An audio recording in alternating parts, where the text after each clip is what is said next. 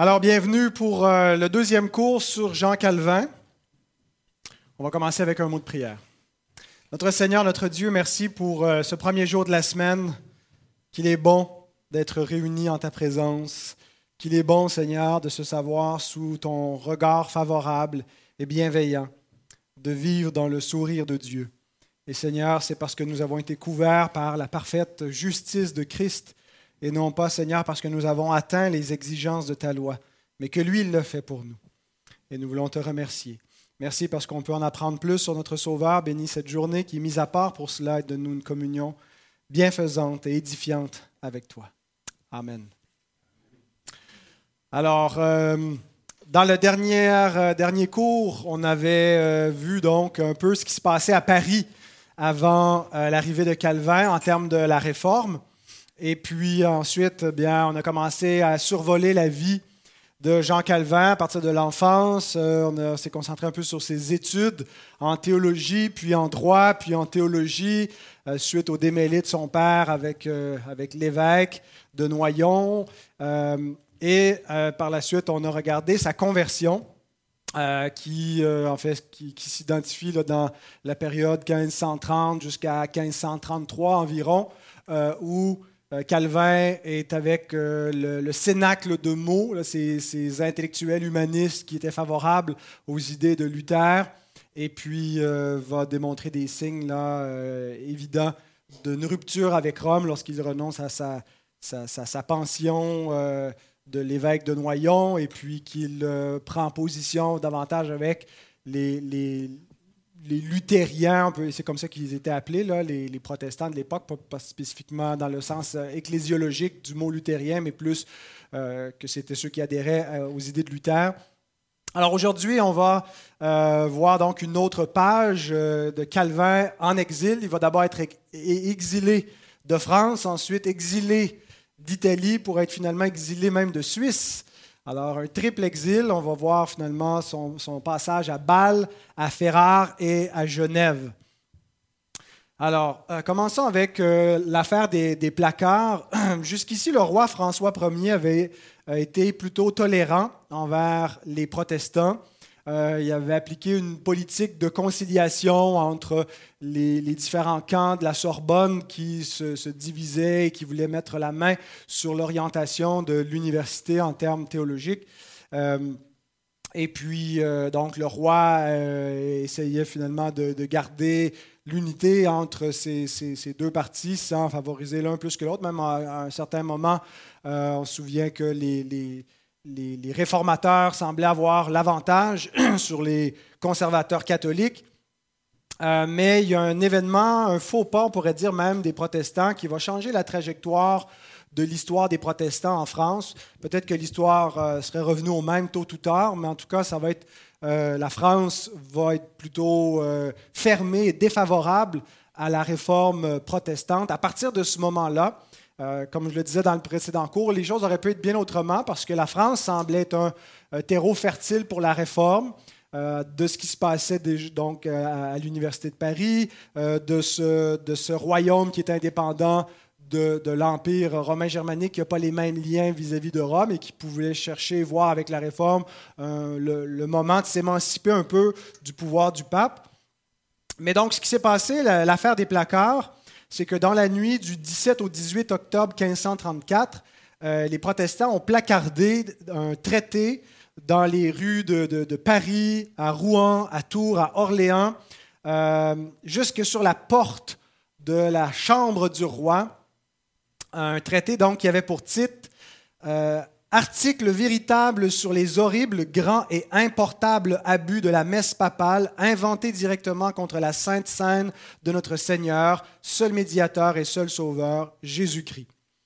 Alors c'était un titre très provocateur qui dénonçait la messe et l'idée de la transsubstantiation et que était tout un peu l'idolâtrie et les, superstitions euh, rattachées à, cette, la pratique de, de, la, messe et comment euh, elle avait euh, s'est éloignée de la simplicité biblique de, la, scène que le Seigneur nous a donnée. Alors peut-être que les protestants pensaient par là justement montrer qui ils sont et, apaiser le roi et montrer qu'ils dénoncent des abus, qui sont de bons réformateurs, mais ça a fait l'effet vraiment inverse, ça a eu un effet explosif. Le roi a considéré ça comme un crime de lèse-majesté. Euh, le lendemain, il a confessé publiquement sa foi catholique en participant à une, procession publiquement, et puis à partir de ce moment-là, il va euh, prendre résolument le parti euh, des catholiques en opposition euh, donc aux protestants. Il ordonne l'arrestation des coupables, il offre sans écus à quiconque peut euh, donner des informations, euh, livrer les coupables. L'auteur du traité, bien sûr, il ne l'a pas fait seul pour pouvoir placarder ça partout en une nuit. il y avait plusieurs personnes d'impliquées et on, considère généralement que le, cercle de mots faisait partie donc des gens qui, qui étaient impliqués là-dedans. Mais l'auteur, Antoine de Marcourt, a pu fuir ainsi que Nicolas Kopp, qui était déjà un peu dans l'eau chaude depuis son, discours euh, d'investiture à, l'Université de la Sorbonne, euh, qui avait donc soulevé l'ire des, franciscains. Euh, Clément Marot, qui était un poète à la cour royale, qui va, être vraiment, va mettre ses dons au service de la réforme. Euh, on, lui doit le psautier de, Genève, magnifique texte en poésie donc française pour rendre les psaumes. Euh, donc tout cela ont fui. Calvin s'était déjà retiré de la France, était déjà en direction de Bâle avant que ça arrive, mais ça va vraiment lui fermer la porte définitivement vers la France. Euh, certains hommes donc vont être pris, euh, vont être mis au bûcher. Six hommes sont brûlés, pas directement. Euh, en fait, c'est vraiment une torture. Là. Ils sont suspendus au-dessus de la flamme et puis brûlés tranquillement, asphyxiés. D'autres vont être décapités. L'imprimeur Antoine Augereau est pendu. Et donc, ça, a choqué les, princes allemands qui voulaient collaborer avec François Ier contre Charles Quint pour euh, s'unir euh, en, lui résistant parce qu'il y avait des, affrontements entre Charles Quint et François Ier. mais donc, l'attitude de François Ier vis-à-vis des protestants les a plutôt aliénés.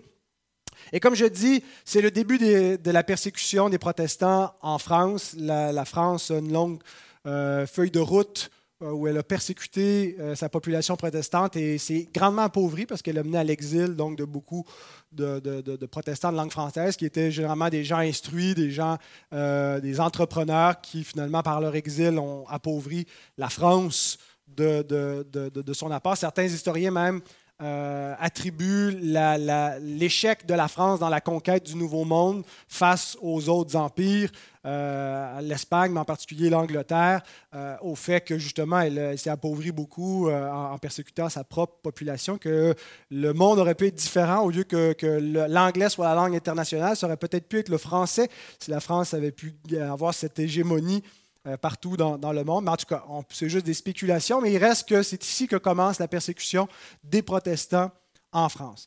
Alors, on revient maintenant avec Calvin qui euh, était déjà en, route vers Bâle. Euh, entre-temps, il était donc retourné euh, à Noyon pour renoncer à sa pension. la, trajectoire ne donne pas tous les détails, mais il était parti donc vers Bâle, où il va passer un peu plus d'une année en 1535. Bâle fait lieu de ville-refuge au, au, 16e siècle. donc, il y a beaucoup de persécutions religieuses et plusieurs personnes vont se retrouver dans, dans cette ville-là. Euh, alors, pendant le séjour de Calvin, euh, vraiment, il y a toute une, euh, une compagnie de, nobles réformateurs, pasteurs, des noms importants pour la réforme, Guillaume Farel, Nicolas Kopp, Henri Bullinger, qui est le, successeur, l'héritier de Zwingli, qui à cette époque-là était qui avait une plus haute, plus, grande stature, plus imposant que, Calvin. Calvin est dans ses débuts.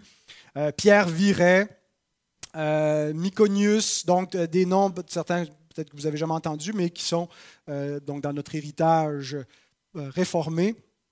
Et en fait, la ville de Bâle était, avait été réformée, l'Église avait été réformée par Jean Okolampa, dont on l'a déjà rencontré lorsqu'on a mentionné le, colloque de Marbourg de 1529 entre Luther et Zwingli. Okolampad était présent du côté de Zwingli euh, pour euh, montrer que la, patristique semblait plutôt lui donner raison. C'est un des spécialistes des pères de, l'Église. Donc, le premier euh, du côté protestant à, s'y connaître autant sur les, premiers théologiens de l'Église chrétienne. Euh, il a influencé Farel en l'aidant à mieux comprendre les idées de Luther et en devenant un meilleur réformateur.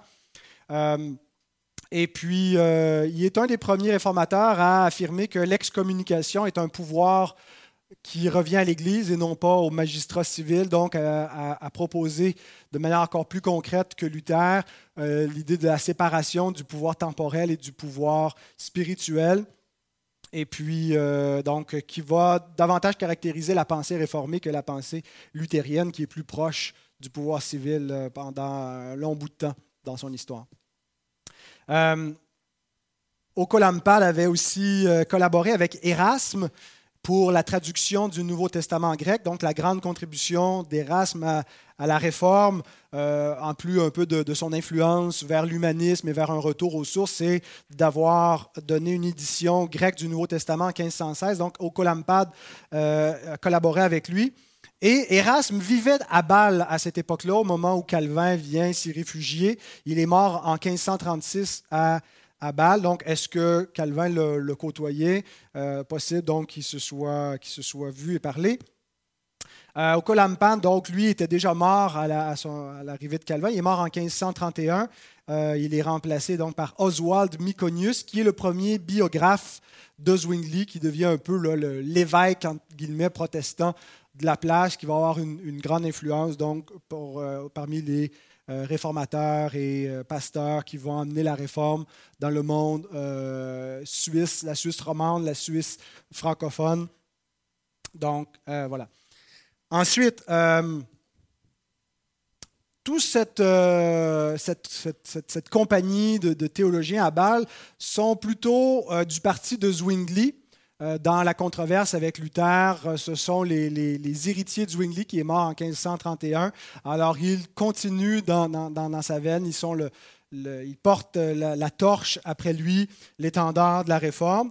Euh, Calvin, lui, la première chose qu'il a entendue de Zwingli, c'était qu'il considérait le repas du Seigneur comme un simple mémorial, comme un symbolisme euh, et donc, il a, il a, tout de suite méprisé cette pensée-là, qu'il associait plutôt aux, fanatiques euh, et, aux anabaptistes de l'époque. C'était un synonyme. On va voir dans les, prochaines semaines, quand on va arriver aux anabaptistes, pourquoi ils avaient si mauvaise presse.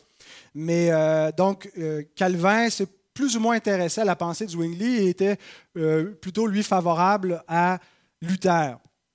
Euh, bien qu'il voyait des problèmes avec la façon que Luther articulait la présence réelle de Christ dans le pain et le vin, euh, que ça venait un peu euh, affecter la doctrine de la Christologie telle qu'affirmée par le Concile de Chalcédoine de 451. Alors il va finalement reprendre la pensée de Luther. Des fois, on pense qu'on présente Calvin du côté de Zwingli, mais en réalité, Calvin est plutôt un, un luthérien avec une Christologie corrigée, ou le corps de Christ est au ciel, mais comment est-ce qu'il est présent dans les éléments? C'est donc par le, Saint-Esprit euh, qui nous permet d'être en communion. Quand euh, il prend par exemple Jean 6, où Jésus dit que la chair ne sert de rien, c'est l'Esprit qui vivifie, mes paroles sont esprit et vie, donc c'est par l'Esprit qu'on est en communion avec le corps et le sang de Christ par lequel on, a la vie éternelle, parce qu'il faut le manger et le boire, c'est-à-dire être en communion avec Christ, comme on est en communion avec le pain, le vin pour, pour notre vie. Ben, on doit encore plus être en communion avec Christ et c'est par le lien de l'Esprit.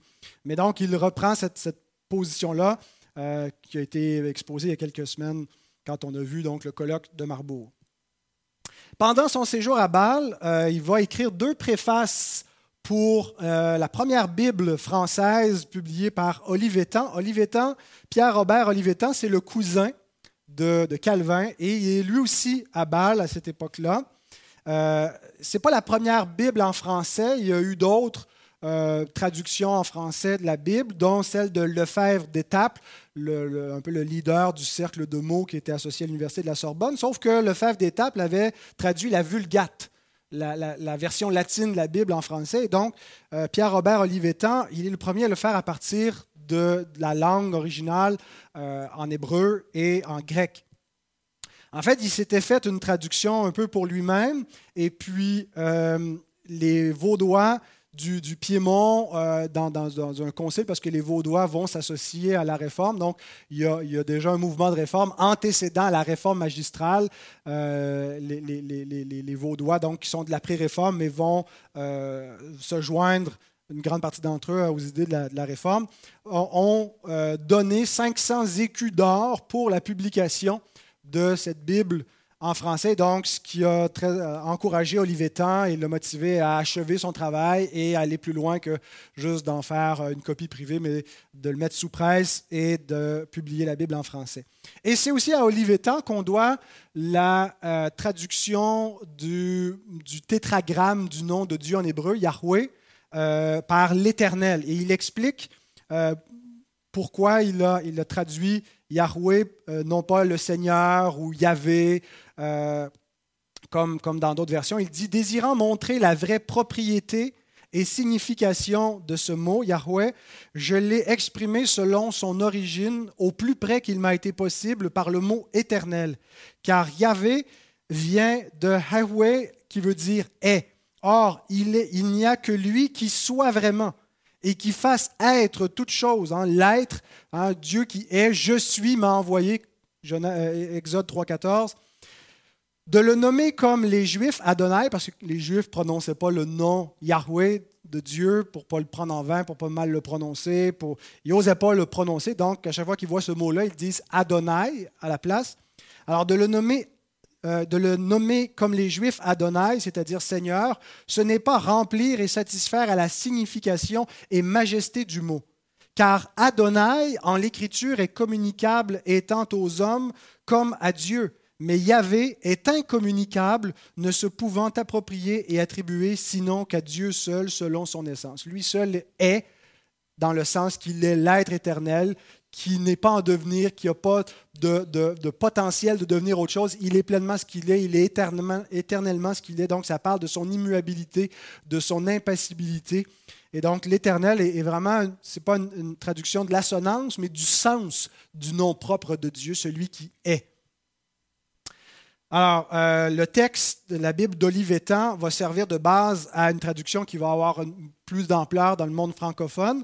Euh, la Bible d'Olivetan, on peut, on peut la, retrouver, bien que je ne pense pas qu'elle soit euh, imprimée dans des, versions modernes, on peut trouver le texte par Internet.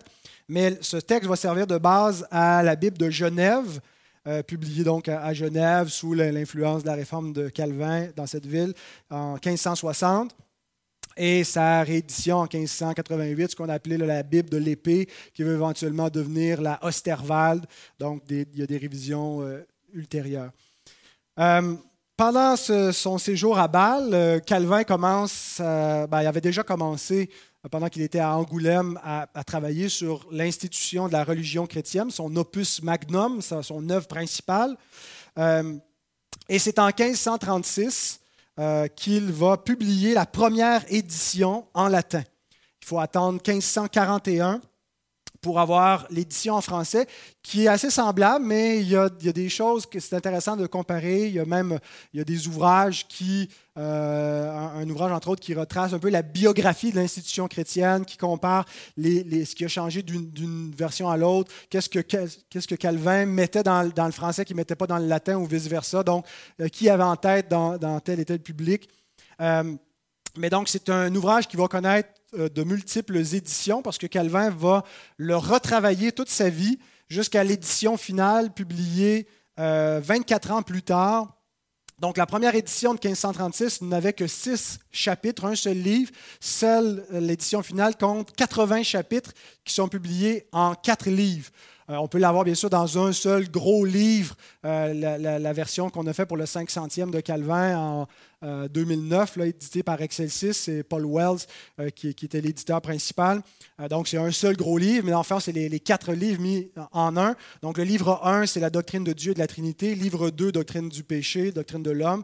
Livre 3, la doctrine de la foi, c'est-à-dire le salut, la sotériologie. Et livre 4, l'Église, les sacrements, qui est le plus volumineux parce que c'était euh, en fait les, grandes questions sur lesquelles l'Église euh, se, posait, euh, la sotériologie, mais qui était peut-être plus claire, qui faisait plus consensus parmi les réformateurs. mais l'Église donc demandait un peu plus de précision et il va résulter de la réforme différentes ecclésiologies. Il y a aussi dans l'institution chrétienne une épître d'introduction qui est dédiée à François Ier, qui va rester la même jusque dans l'édition finale d'institution chrétienne. On retrouve donc qu'il n'y a pas de changement à ce niveau-là. Euh, même après la mort de François Ier, l'ouvrage lui était destiné initialement. Et, donc, ça nous donne un peu l'intention première de Calvin. Son but en publiant l'institution chrétienne, ce n'était pas de nous donner une théologie systématique complète, c'est de faire un peu un résumé de ce qu'était la foi des protestants pour défendre auprès du roi qui persécutait ceux-ci de euh, la validité de l'orthodoxie des protestants disant, si vous nous tolérez, si vous ne nous persécutez pas, nous laissez tranquilles, nous serons de bons citoyens. Euh, et, en fait, il met aussi en garde de persécuter la vraie religion, que, que, Dieu va, amener son jugement généralement chez ceux qui euh, persécutent son Église. Alors, ça nous donne un peu, c'était quoi l'intention initiale, bien qu'avec avec le temps et euh, après même Calvin, l'institution chrétienne euh, sert plutôt de théologie systématique, donc un, livre euh, plus complet qui, a pour but de manière plus exhaustive de nous donner la foi chrétienne, quoique initialement était plutôt un résumé pour défendre les croyants.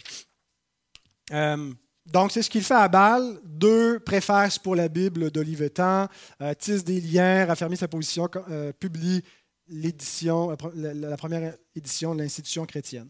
De Bâle, il euh, s'en va vers euh, Ferrare, en Italie, en 1536, euh, où il devient, pour une courte période, le secrétaire de René de France.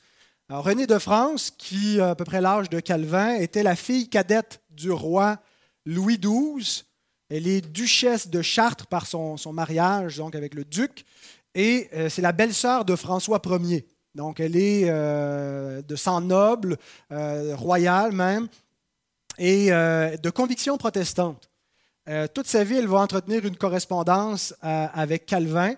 et elle va être persécutée pour, pour sa foi, en particulier par son mari qui lui donne un ultimatum de revenir à la foi catholique, sans quoi je ne sais pas ce qui, lui serait arrivé, et euh, elle, va, euh, elle, va se soumettre donc à son mari, elle revient à contre-cœur et peut-être juste par apparence à la foi catholique, quoique dans son cœur elle demeure protestante. Et on pourrait s'attendre que dans sa correspondance, Calvin la, la, renie, ou, mais au contraire, il montre euh, vraiment une attitude pastorale où il montre la compréhension et que c'est difficile, où la parole demande aux femmes de se soumettre à leur mari. Alors qu'est-ce qu'on fait dans, ces, ces, ces circonstances-là? Mais donc, euh, il va entraîner une correspondance euh, euh, toute, leur vie ensemble. Ce qui met fin à son séjour à Ferrare, c'est que les autorités sont alertées qu'il y aura un petit groupe euh, protestants, des, luthériens qui se réunissent autour de René de France, et donc ce qui force euh, Calvin pardon, à fuir.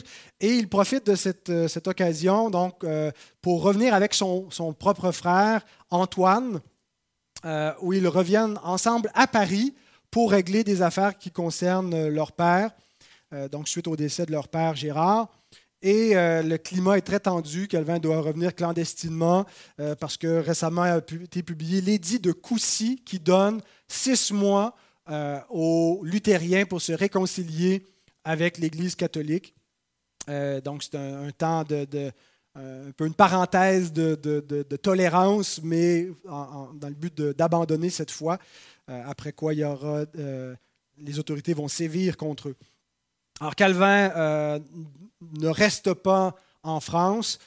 Il a pour objectif de se rendre à Strasbourg. Alors, il part de, Paris à l'été 1536 pour rejoindre Strasbourg. Cependant, il ne peut pas faire le chemin directement de Paris à Strasbourg, bien que c'était euh, une, route, euh, une route principale, parce qu'il y a des affrontements entre euh, Charles Quint, l'empereur du Saint-Empire, et François Ier, le roi de France. Alors, ce qui lui force à faire un grand détour, des fois on doit faire des détours en voiture, ben là c'est un grand détour de 540 km, partir de Paris pour passer par Genève pour arriver par la Suisse à Strasbourg. Et euh, donc c'est ce qui va le conduire à Genève, pas parce qu'il voulait s'y rendre, mais parce qu'il doit donc passer par là. Et c'est euh, en passant par Genève qu'il va croiser euh, Guillaume Farel, qu'il connaît déjà. Mais Guillaume Farel s'y trouve, il est déjà en train de travailler à Genève pour la réforme. Euh, et voulait y retenir Calvin. Alors, quand il le voit arriver, il se réjouit, puis Dieu l'envoie, puis c'est du renfort pour travailler à la réforme. Mais Calvin lui explique qu'il n'a pas l'intention de rester ici. Euh, il fait juste euh, dormir une nuit ou deux. Il est content de voir son ami Guillaume et il repart pour Strasbourg. Alors, ce qui fait que Farel s'impatiente. Farel était un, un, roux à la mèche courte et puis lève le ton. Et nous avons ces propos qui nous sont rapportés par Calvin qui dit non, je ne l'ai pas écrit, donc je vais vous le lire, qui dit Alors Farel, qui travaillait avec un zèle incroyable pour promouvoir l'Évangile, concentra tous ses efforts pour me garder en ville. Et lorsqu'il comprit ma détermination à étudier en privé, dans quelque obscur endroit, et vit qu'il n'avait rien à gagner, qu'il n'avait rien gagné de ses supplications, il s'abaissa aux insultes et dit que Dieu maudirait ma paix si je me retenais de lui donner, de, lui donner de l'aide dans des temps d'aussi grande nécessité. Terrifié par ces paroles et conscient de ma propre timidité et lâcheté, j'abandonnai mon voyage et, euh, tentais d'appliquer quelques dons que j'avais en défense de la foi. Donc, Calvin, insulté, menacé par la colère de Farel décide donc d'y prolonger son séjour et de travailler avec lui à Genève. Il faut admirer la, fougue de Farel, qui devait être un personnage un peu semblable à Luther, hein, qui, paraît qu'il y avait une verve extraordinaire, tout un prédicateur. Alors Calvin, à cette époque-là, a 27 ans. Il est, euh, euh, très habile euh, euh, et, Farrell voit de grands dons en lui, mais Farrell est un peu le mentor. Il est, il est plus âgé que lui de, plusieurs années. je n'ai pas les dates devant moi de Farrell, mais je pense que c'est plus qu'une quinzaine d'années qu'il est son, aîné. donc, Farrell plaide auprès du conseil municipal pour que Calvin soit reçu officiellement et puisse avoir un poste pour lui. Alors, il est nommé d'abord lecteur, c'est-à-dire un, titre qui lui permet d'enseigner la Bible. Et dès le début 1537, il, est nommé pasteur par les autorités civiles. Alors, euh, un petit mot sur ce qui se passait à Genève avant l'arrivée de Calvin. Genève euh, est devenue protestante euh, sous la prédication de Farel, mais un petit peu avant Farel, Pierre Viret avait essayé d'y prêcher l'Évangile, la Réforme, et les catholiques avaient tenté de l'empoisonner. Alors, Viret s'était retiré de là. Euh, mais donc, il y, a, eu des, débats, je ne sais pas si c'était à l'initiative de Farel, mais en tout cas un débat entre Farel et le clergé catholique devant les autorités, devant la population, et le conseil municipal opte pour la réforme. Le conseil municipal de Genève, c'est une, ville, c'est une cité-État bon, qui, fait partie de, d'autres structures administratives, mais les, plus grandes cités avaient comme un gouvernement local plus fort là, dans, une époque où euh, les déplacements, les communications sont plus lentes. Donc, les grandes cités euh, avaient plus d'autonomie, ce qui permet donc au conseil municipal d'opter pour la réforme. Euh, la, population, le clergé catholique est un peu exilé, chassé à ce moment-là. Le 10 août 1535, il y a des, mesures d'iconoclasme là, où on détruit des, images de saints, de la Vierge et du Christ pour euh, revenir à un culte épuré, réformé. Et euh, en fait, ce début de réforme et cette réforme avec le consentement et l'aval de l'autorité civile euh, va vraiment marquer la, nature de la réforme à Genève. En fait, il y a deux aspects à, souligner. D'abord, l'exil de la population lettrée, le fait que, parce que dans certaines villes, des fois, le clergé catholique se réforme lui-même et prend part aux idées de, Luther et de la Réforme. Et donc, on a déjà les, le clergé en place qui, qui, devient protestant et qui est déjà formé. Mais dans ce cas-ci, il y en a une partie donc, qui, qui s'en va, qui laisse un vide et euh, ce qui, qui, va faire que la, la, population lettrée catholique qui qui est, partie va être remplacée par une, une population française lettrée, parce que beaucoup de... Euh, de, protestants persécutés en France fuient donc vers les villes euh, d'Europe, d'Allemagne, où ils ont plus de, tolérance, dont Genève. Euh, parce qu'il euh, y en a plusieurs qui ne parlent pas l'allemand. Donc, où est-ce qu'on peut aller dans notre langue, être accueilli? Genève est une destination idéale. Alors, beaucoup de, réformateurs de Paris fuient, viennent sur Genève.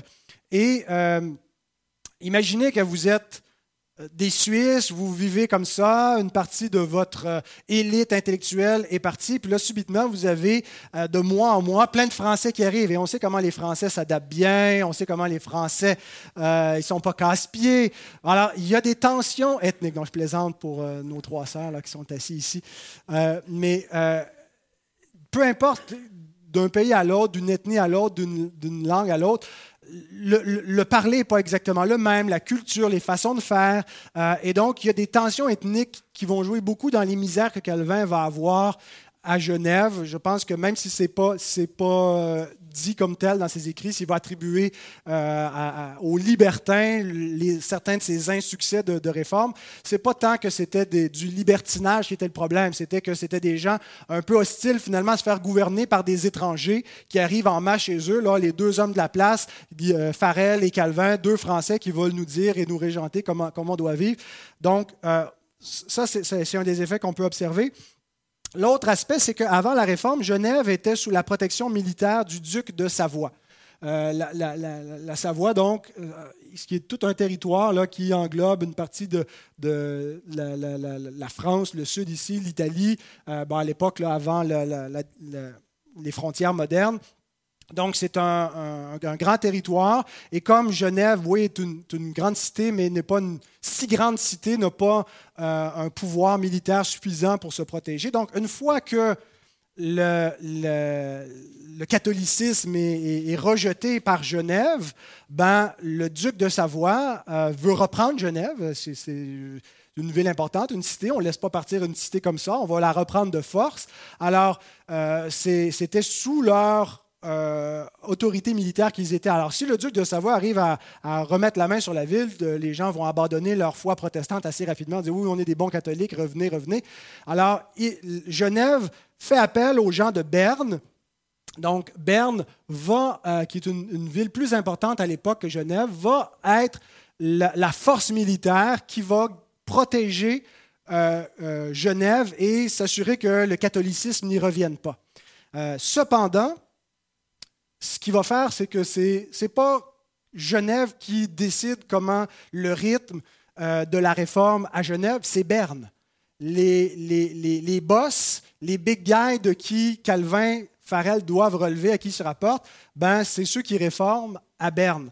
Alors, si Calvin et Farel veulent faire des changements euh, avec lesquels les Bernois ne sont pas d'accord, ben, ils n'ont pas carte blanche, ils ne peuvent pas faire ce qu'ils veulent. Ils sont en raison de cette euh, alliance militaire un peu euh, euh, redevable. Et l'allégeance militaire, l'allégeance politique se concrétise par une conformité liturgique. On ne peut pas dire qu'on a une, unité politique si on n'a pas une unité liturgique, théologique. la façon de démontrer pour les Genevois qu'ils sont en harmonie, qui sont un peu euh, un royaume vassal au suzerain bernois, bien c'est en adoptant les mêmes formes liturgiques. Donc, qui est un peu comme un badge, comme une, effigie de leur fidélité. Alors, ça va avoir un effet direct pendant le premier séjour de Calvin, qui va durer moins de deux ans. Euh, il va être euh, bientôt chassé de, de, Genève, et je vous raconte pourquoi, on termine avec ça. Alors, dès son arrivée, Calvin se met au travail avec Farel pour poursuivre la réforme. Euh, déjà à l'automne, euh, quand il commence et entre en fonction en septembre 1536, euh, et pendant l'automne, il, prépare des choses, il se met à prêcher, à enseigner.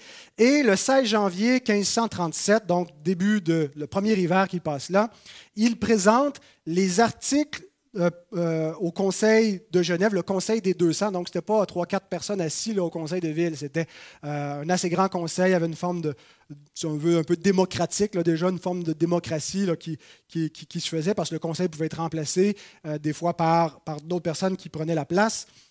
je ne sais pas s'il y avait des élections, comment ça fonctionnait exactement, mais donc le Conseil des 200 de Genève, les réformateurs leur présentent leur plan pour l'organisation de l'Église à Genève. C'est assez bien accueilli au départ parce que les, vieilles familles de Genève voulaient euh, au début avoir Calvin, Farel, voulaient travailler avec eux. Alors on leur propose d'introduire la pratique du chant dans la congrégation avant euh, avant la réforme, le chant, euh, le chant de congrégation n'existait pas. Il y avait du chant dans l'Église, mais c'était euh, une espèce de chorale professionnelle de liturgique qui chantait des chants en latin dans la messe, qui chantait la messe. Mais tout ça a été enlevé dans la réforme, donc plus de musique, plus de chant dans l'Église. Et donc Calvin ne voulait pas que le, culte devienne complètement froid et, juste, qu'il n'y ait pas du tout une possibilité pour l'Église d'exprimer son adoration. Alors, il veut réintroduire les chants, et, ça va être une, partie importante aussi de l'héritage réformé, le, chant des psaumes, mais euh, il va y avoir beaucoup d'obstacles aussi à ce niveau-là. Des, réticences à remettre de la musique, donc euh, chant mais pas de musique. Ensuite, il voulait amener la, fréquence de l'Eucharistie. Les Bernois avaient euh, l'Eucharistie euh, trimestrielle, donc on prenait quatre fois par année le repas du Seigneur. Alors Calvin euh, voudrait le faire à, toutes les semaines. je pense qu'il proposait peut-être dans une première étape d'y aller pour une Eucharistie mensuelle. Ensuite, la question de l'excommunication, que le pouvoir pour excommunier, les raisons pour excommunier, euh, soit un pouvoir ecclésiastique et non pas civil. Euh, donc, euh, l'Église doit, c'est le rôle des pasteurs de superviser tout cela. Et de la même chose pour l'ordination des pasteurs, ce n'est pas l'autorité civile. Donc, départir un peu plus les pouvoirs et avoir une confession de foi que tous les fidèles et paroissiens doivent signer. Euh, les réformateurs ne voulaient pas juste que les, croyants de Genève aient une, attitude passive. Là. On va à l'église comme on va à la messe, euh, passif comme spectateur, mais ils voulaient qu'ils aient un engagement personnel, que ce soit une foi consciente, délibérée. Et pour ça, ils voulaient que chacun signe une confession de foi. Alors au début, les autorités appuient leurs mesures, euh, mais quand vient le temps d'appliquer ces mesures sur la ville, il y a des résistances, peut-être en partie parce qu'on se dit, ben là, les Français veulent nous euh, dire comment vivre, veulent nous forcer à signer des choses, euh, veulent tout changer ici. Et dans les mois suivants, Calvin et Farel vont perdre beaucoup d'influence. On voit ici le Calvin qui serait insulté par ceux qu'il appelle les libertins sur le pont de l'île. On raconte aussi que certains Genevois, quand voyaient Calvin ou Farel, lâchaient leurs chiens après eux euh, ou venaient euh, hurler à leurs fenêtres la nuit, euh, un peu pour leur, rendre la vie pénible. Ils n'étaient pas des pasteurs aimés par tous. Bien sûr qu'il y avait des gens qui les appuyaient, des gens qui se réjouissaient, qui étaient des, de, fervents réformés chrétiens qui voulaient finalement purifier l'Église, mais d'autres qui étaient plutôt des chrétiens de nom étaient, dérangés par leur présence et, auraient peut-être préféré le, catholicisme, ou en tout cas une forme beaucoup plus modérée de réforme.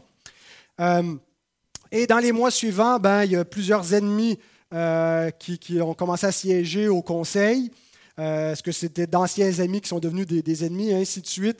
les tensions ont augmenté dans les mois qui ont suivi. Et Calvin donc les décrit comme des libertins. C'était certainement pas des débauchés.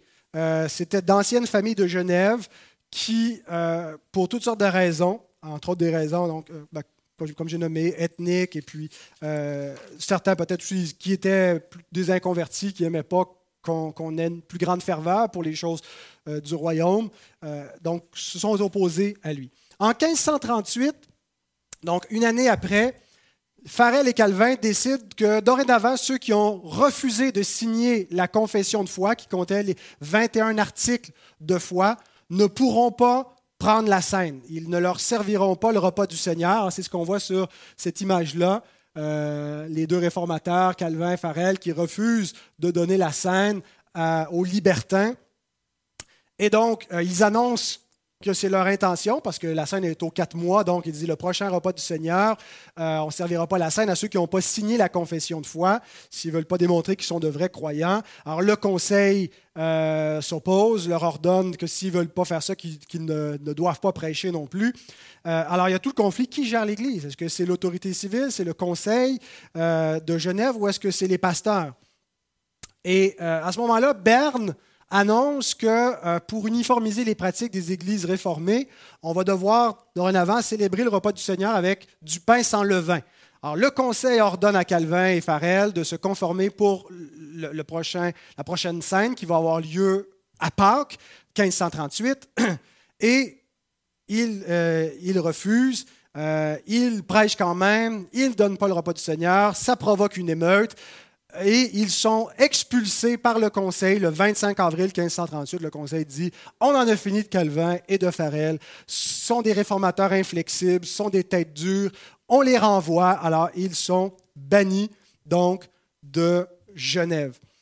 Alors, Calvin et Farel en appellent au synode de Zurich comme euh, l'Église de Genève n'est pas pleinement autonome, elle est sous une autre structure ecclésiale, ils vont donc à ce synode, qui est une congrégation d'églises, de représentants d'églises, qui ont supervision, c'est comme l'Assemblée des pasteurs qui supervise toutes les églises, ils viennent plaider leur cause.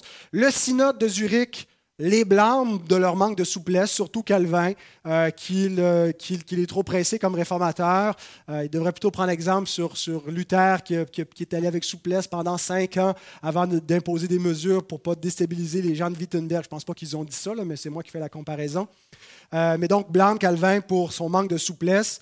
Euh, mais le synode recommande quand même à Berne, aux autorités de Berne, de plaider auprès du Conseil de Genève pour qu'ils reprennent Farel et Calvin, ce que le Conseil refuse de faire. Donc, Farel, à partir de ce moment-là, est appelé à Neuchâtel, 1538, et Calvin, de son côté, est appelé à Strasbourg, où il rejoint Martin Busser à l'été 1538. Et donc, on va reprendre là le séjour donc, de Calvin après avoir été triplement exilé de France, euh, d'Italie et de Genève, Suisse. Maintenant, il va se retrouver à Strasbourg.